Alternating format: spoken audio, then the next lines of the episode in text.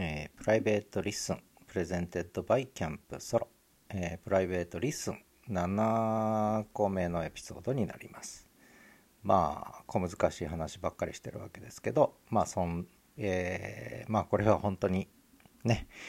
私の頭の中にあることをとりあえずあのぶち込むという話なんですが、えーまあ LISTEN private から始まって exist, bias, no それから words そして brain と。ね脳みその brain ですね、えーっていう話になってきてで6回目で話したのは少しこう帰納法演繹法なんてね、えーまあ、いわゆる証明の2つの方法としてねまあみんなよく知ってることなんですがまあこの話をしました。で私はこれにずっと違和感があったんですけどもようやく最近その違和感の原因が分かりました。世界は演疫法と機能法だけではできていない。あるいは人間は演疫法と機能法だけで思考するわけではないという、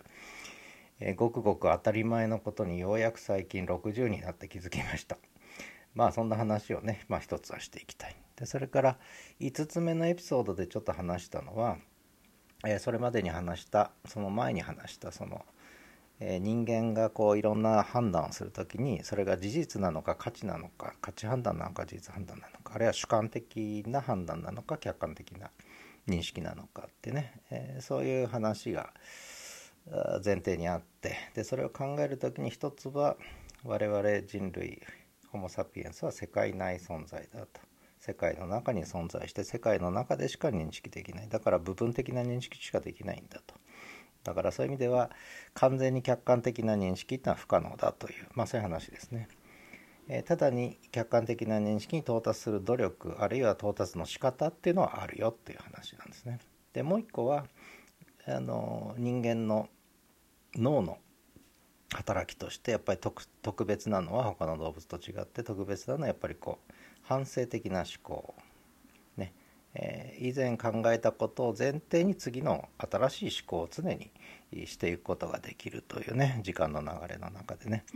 でこういう反省的な思考、まあ、これは詳しく話すと本当にいろんなことあるんですが、えーこれはやっぱり他の動物にやっぱり見られない、えー人間に近いチンパンジーとかの世界でもやっぱりそういった人間のような抽象的反省的な思考ですね。はやっぱりちょっとレベルが違ってるんですよね。で今ちょっと抽象的って言いましたが、えーこれが3つ目ですよね。えー人間はその抽象化する力を持ってる。これは言語言葉ですね。言葉と文字を発達させてきたと。特に文字の発明は大きいわけですよね。抽象化っていうことを考える上で。で、えーこれがその世界内存在反省的思考それから言語言葉。この3つが、えーまあ、この主観性客観性とか価値判断とか事実認識とかいう問題考える時にとても重要な3つのファクターですよって話をしたんですがでこの世界内存在っていうのは1つ目のこれは空間に対応してる。で反省的思考ってのは時間に対応してる。で言語。これは何に対応してるかっていうと抽象化っていうことなんですけど抽象する力ってことなんですがこれはどういうことかっていうと私の言い方では時間と空間を超えるという。つまり今ここ。つまり他の動物は今ここの思考しかできないんです。ある程度記憶を持ってる動物もいますけれども人間は今ここの思考だけじゃなくて記憶も動員しながら今ここじゃないことも思考できるっていうね、えーこと。これがやっぱり抽象的な思考の始まりだと、えー私は思ってて要するに時空を超える、ねえ世界内存在は空間と結びつき反省的思考は時間と結びつきそして言語を用いた抽象化の能力は時空を超えるということと結びついてるっていう、まあ、こういう整理をしてるわけですよね。でそういうことを前提にさっきの機能法演疫法に対する私の違和感というあのこれ本当にね機能法演疫法習った時もそうだしそれを振り回す人に対してもそうだしもう違和感しか感じてこなかった。えー演疫法から言って違うとかね。それは機能的に考えればこうだとかね。何を言ってんだこいつらっていうぐらいに私はすごく違和感があって。やっぱ人間の思考ってのはそうじゃないだろうっていう。つまり機能的な方法演疫的な方法ってのはそれこそ抽象化した抽象化した2つの理念形であって本人間が普段やってる思考ってのは演疫でもなきゃ機能でもないっていうことなんですよね。だからそこにまあそれがまあ違和感の原因だったわけですけどただ整理つかないわけですよ。ね、もう世の中には機能法と演疫法しかないんだと。客観性の認識にしろ何にしろその2つで証明しなきゃいけないんだみたいなことをねまあ私学者の世界にいたもんだからなおさらなんですが。でそこでそれが学問的な厳密さみたいな話になるんですけどこれやっぱ違うと人間の思考とは。普段我々がやってる思考は全く違うんだっていうね、えー、ことにまあをずっと思ってきたんだけどこれ説明できないわけですよ。人に対しても何が違和感なのかと。もうとにかく違和感しかない。でむしろ現実に生きてる人間の本来の在り方っていうのに対してその機能的な方法演疫的な方法を振りかざすってことはすごく抑圧的な印象をずっと持ってきたわけね私はね。でその理由が最近ようやく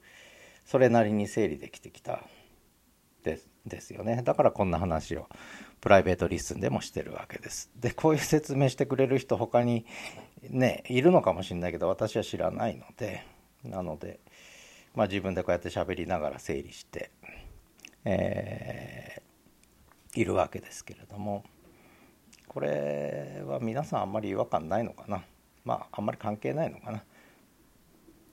でえー、っとまあ私の整理ですけど演疫法っていうのは結局さっきの世界、えそれから、え、それから思考ですね、え、言語による思考、えー、抽象化っていうこと。とりあえずちょっと時間は置いときましょう。時間入れるとまたややこしくなるんで。とりあえず時間が止まってるとして、えー、言葉あるいは記号によって表現された法則があると、ね、これが命題ってやつですよね。法則がある。ルールがある。でそして世界空間には現実があると。空間世界現実。でこのルール化された言語と空間世界との対応関係をどう、えー、判断するか。ね、えー、これが演疫法と機能法だっていうふうに今理解してます。つまりまず言語が先にある。ルールが先にある。でそこから現実を見ていく。これが演疫法。逆にまず世界がある。でそこから言語を常に問い直す。これが機能法っていう。もうそれだけのことじゃないかと。でよく言われるのは演疫法は新たな法則を発見しないけれども機能法は新たな法則の発見につながる可能性があると。これ当たり前のことで。最初に言語で抽象化して定められたルールに基づいて現実を見ていくわけですから演疫法はね。だからこのルールは正しいと。ね。だからそれだけそのルールを作るところですごくこういろんなことを考えるわけですよね。これは普遍的に当てはまる抽象的な言語であるかどうか抽象的な記号であるかどうかを一生懸命考えるのが演疫法。ね、でそれがいろんな現実当てはまるとあやっぱり演疫法は正しいということになるんですがその時にすでにその抽象化された言語のルールだけで世界を見てるのでその外にある世界を見てない可能性があるんでね演疫法はねだから新たな法則の発見にはつながらないと言われる。で機能法は逆なんですよね。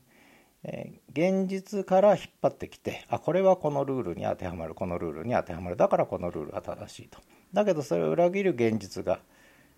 見つかればそのルールが間違ってたって。まあそういう話になる。これは機能法と。ね、でこれはまあ言われてみりゃそうなんだけどもあのこれだけかと。いうことなんでね。で私が思うのは言語言葉と世界現実空間世界との関係はそんな一方向的な単純な関係じゃないだろうと。演疫的な方向と機能的な方向だけで我々は考えてるわけじゃないだろうと。言語言葉と世界との関係はもっとアバウトで曖昧で、えー、ね、えー、そんな厳密にかきっちりと抽象化された記号と言語で割り切れる世界ではないと。我々の脳の中もそうだし現実世界もそうだというね。えー、それがまあ日常的な思考なんじゃないかとつまりもう少しこう言語抽象化された文字や記号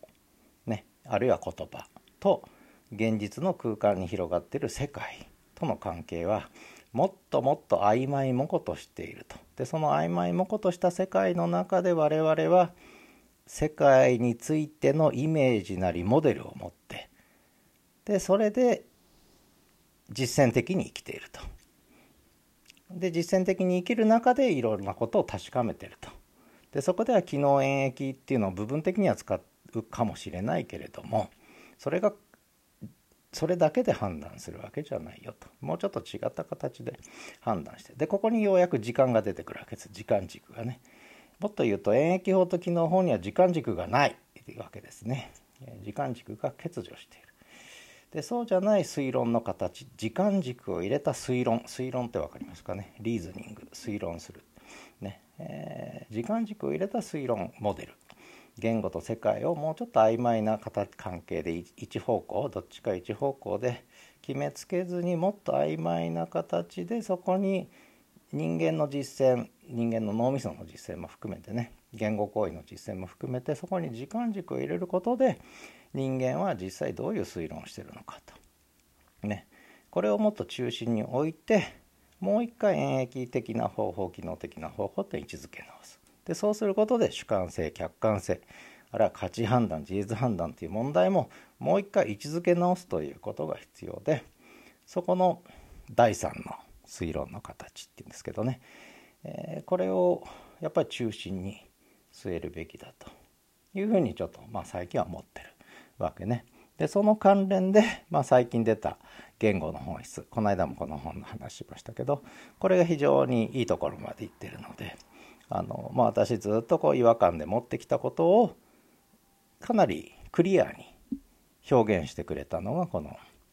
えー、中高新書からね最近出てベストセラーになってますが言語の本質